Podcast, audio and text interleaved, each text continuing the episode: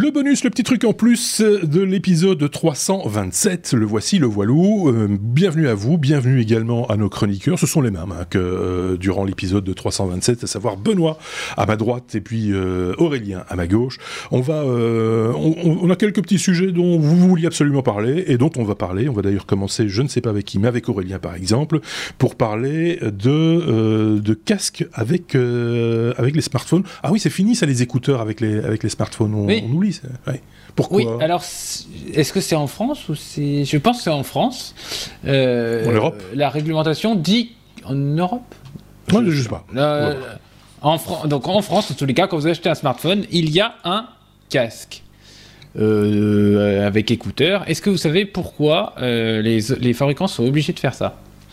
C'est pas pour la conduite automobile, pour euh, le, enfin, le truc main libre ou un truc. Non, non enfin, je dis une bêtise. Non, parce que, non. la, la, réglementation dit que, à partir du moment où euh, on a un doute sur le fait que euh, les ondes électromagnétiques générées par votre portable ne sont pas nuisibles pour le cerveau, on vous fournit un casque pour euh, limiter l'exposition aux ondes électromagnétiques. Voilà, vous pourrez.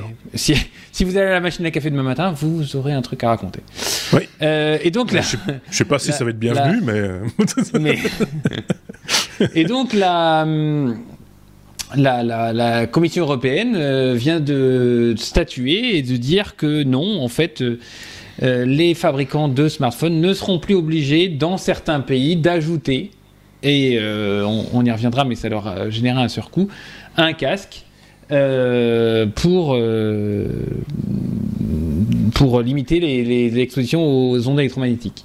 Et donc, par contre, ils doivent assurer la disponibilité d'écouteurs compatibles avec le modèle du terminal pendant sa durée de commercialisation. Donc ça veut dire qu'ils pourront en vendre à côté.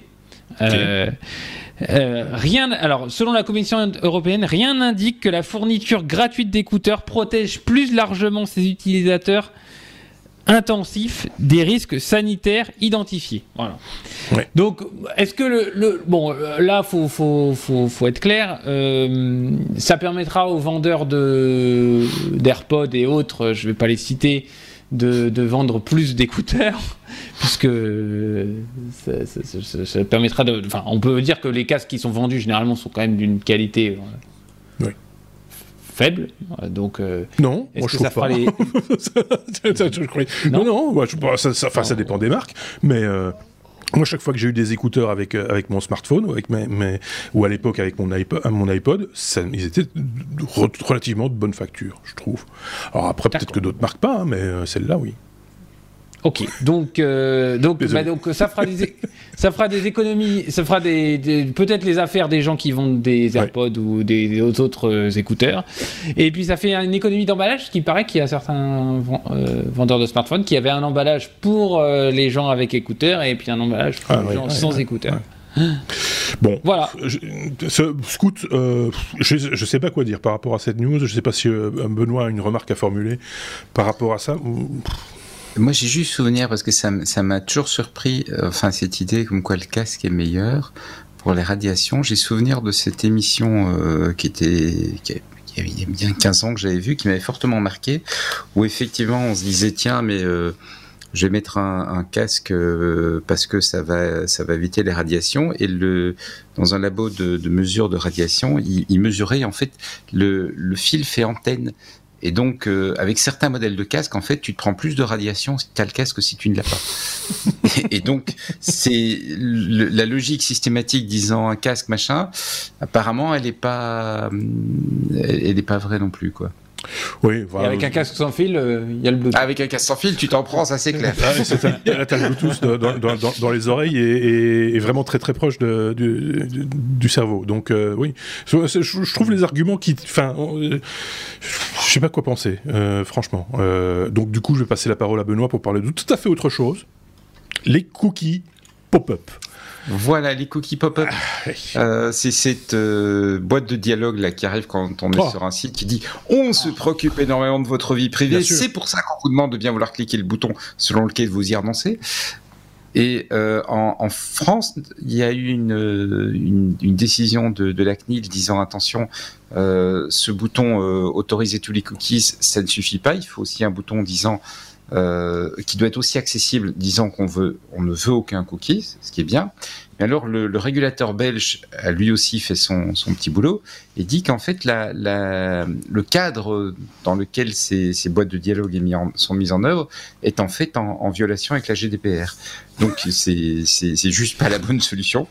Euh, pourquoi? Parce que derrière, quand euh, quand on clique en fait sur cette boîte pour dire euh, OK j'accepte des cookies ou j'en accepte pas, on crée une signature. Cette signature, elle va sur une place de marché où les annonceurs peuvent dire tiens, ben, ce gars-là là qui vient d'arriver, euh, moi je veux lui je veux lui mettre de la pub.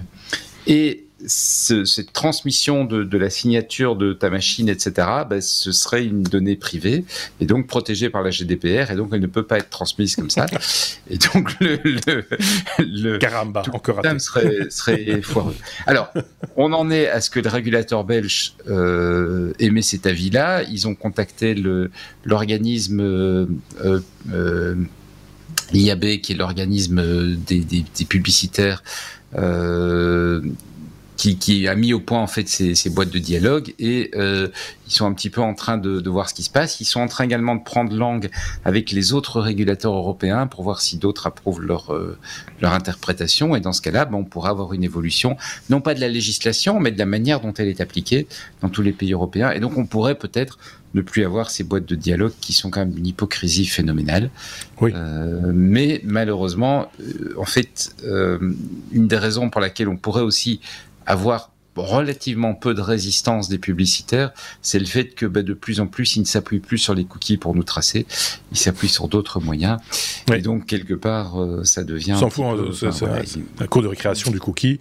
Et euh, je tiens à dire que l'illustration qu'il y a dans l'article, c'est pas des cookies, c'est des knick-knack. Mais bon, je dis ça, je dis rien. mais euh, non, mais voilà, c'est vrai que s'il y a moyen d'éviter, parce qu'on en a déjà des boîtes de dialogue, hein, quand on va sur certains sites, je m'en plains régulièrement ici, et c'est infernal. Je pense que le, le bouton dont on se sert le plus aujourd'hui au quotidien, c'est le bouton de la souris, hein, pour fermer des boîtes, pour dire des OK, des noms, des machins, etc. C'est juste totalement insupportable. On a fait d'Internet vraiment une, zone euh, embêtante au, possible. Et, euh, j'attends toujours qu'on qu nous propose un cookie pour retenir le fait qu'on a refusé le cookie. Tu vois. Moi, j'imagine que quand on dit qu'on veut bien le cookie, du coup, on ne nous pose plus la question après forcément, puisque du coup on a accepté le cookie. Enfin bref, euh, tout ça pour dire que c'est bien compliqué cette histoire et qu'on peut passer à la suite. J'avais poussé sur le bouton de la lettre suivante comme si on était dans un épisode, mais non, on est dans un bonus. Et euh, il nous reste encore un peu de temps pour parler par exemple de HCE. C'est quoi ça, cette technologie oui. HCE, euh, Aurélien? Alors, c'est une news de la RATP. Euh, il y en avait plusieurs cette semaine, mais j'ai retenu celle-là. Je me suis dit, bien, c'est une, nouvelle techno, HCE. Qu'est-ce que ça veut dire? Pourquoi? Comment? Donc, c'est la RATP qui communique sur le fait que on est sur la dématérialisation, il est tard, j'ai du mal, du pass Navigo et des tickets euh, dans Paris Intramuros qui se fera sur votre smartphone avec la technologie HCE mi-2022. Donc HCE, c'est une brique logicielle qui permet d'émuler une carte dans un smartphone. Ça veut dire Hosted Card Emulation. Mmh. Euh, donc, euh, en fait, c'est une surcouche logicielle qui est couplée au NFC. Jusqu'à présent, en fait, le NFC Near Field Communication, vous posez votre smartphone et, et, le, et la communication se fait euh, en voilà. Euh, en fait, se faisait euh, avec un, une puce NFC et un Secure Element, mais donc qui était un composant physique. Maintenant, le tout est fait par une brique logicielle. Alors c'est assez ancien puisque c'est implanté sur Android depuis 2004, euh, 2014 pardon, la version 4.4. Euh, et donc ça ne dépend pas, l'intérêt de cette techno, c'est que ça ne dépend pas de la coopération d'un constructeur ni d'un opérateur. Donc c'est euh, en fait à partir du moment où votre smartphone Android a une puce NFC et un Android qui supporte le HC E. HCE, euh, oui. Je HCE, oui. Il est fatigué, Aurélien. je, je, je, je, suis fatigué ce soir. C'est mon dernier sujet. Euh, à partir du moment où votre euh, smartphone supporte le HCE, vous pourrez ouais. embarquer l'étiquette dématérialisée de la RATP. Alors, ce qui fait mal, c'est que il n'y a pas de HCE sur les Apple, donc les possesseurs de oui, mais... iPhone ne pourront plus ne pourront enfin... pas avoir de ticket dématérialisé pour l'instant. Est-ce qu'il y a quelqu'un qui réfléchit à un certain degré, à un moment donné, quand on choisit une technologie pour faire ce genre de choses pour le plus grand nombre normalement. est-ce que, est que quelqu'un... Oui, je, sais, se priver d'Apple, c'est bizarre. C'est euh, oui, c'est ça. C'est euh, quelqu'un qui aime pas les gens qui ont des. J'en ai marre de voir des iPhones dans le métro, donc du ah, coup je vais les bloquer. Je, ne lancerai pas le débat, mais. Euh, non mais Benoît, je pense que les, les, les possesseurs d'Apple ne prennent pas le métro parisien. ils, ont pas, ils ont les moyens. Euh, ils ont un taxi. Non, mais n'importe quoi.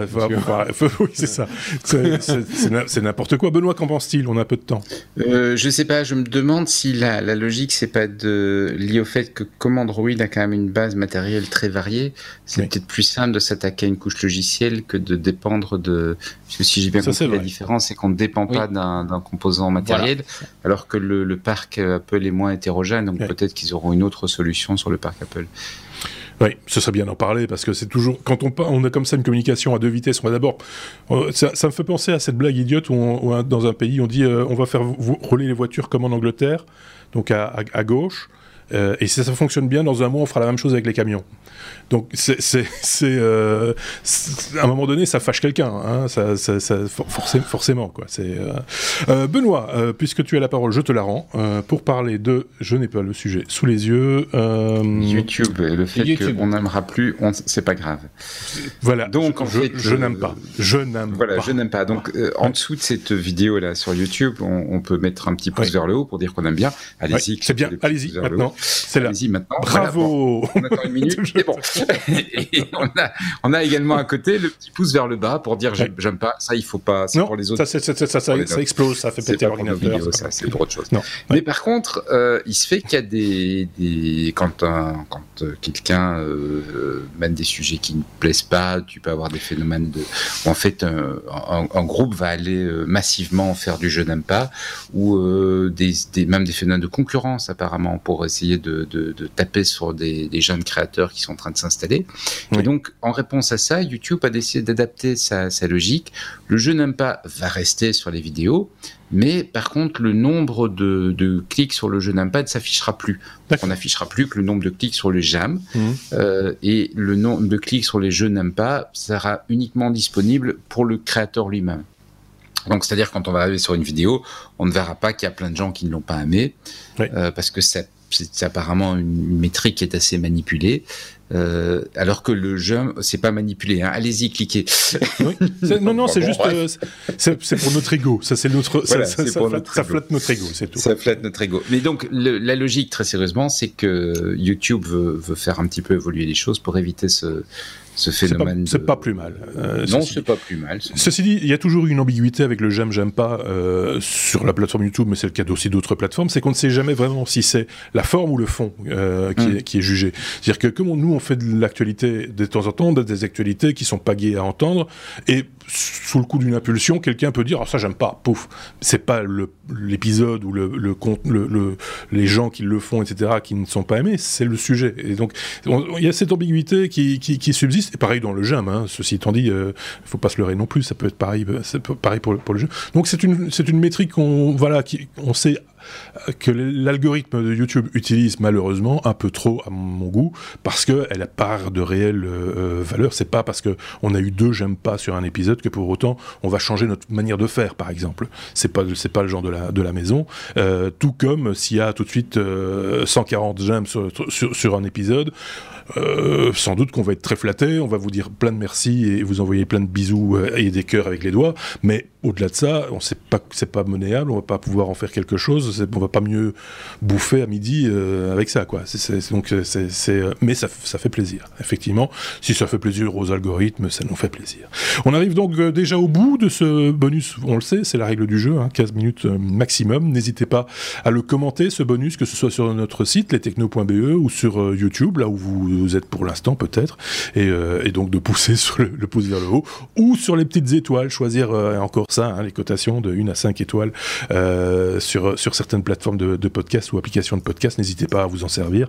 Ça fait toujours plaisir aussi, et comme on a l'habitude de dire, ça titille les algorithmes. Ça envoie un message aussi à ceux qui seraient intéressés par un podcast technologique, qui disent Ah, tiens, celui-là, il est bien noté, je vais peut-être aller l'écouter, et puis comme ça, ça nous fait des, nouveaux abonnés, parce que ça, c'est bien aussi, ça. Plus on est de fous, mieux c'est. Merci beaucoup, Benoît. Merci beaucoup beaucoup Aurélien, on se dit à très très bientôt. Passez une très très bonne semaine. prenez soin de vous, prenez soin des autres aussi. Salut.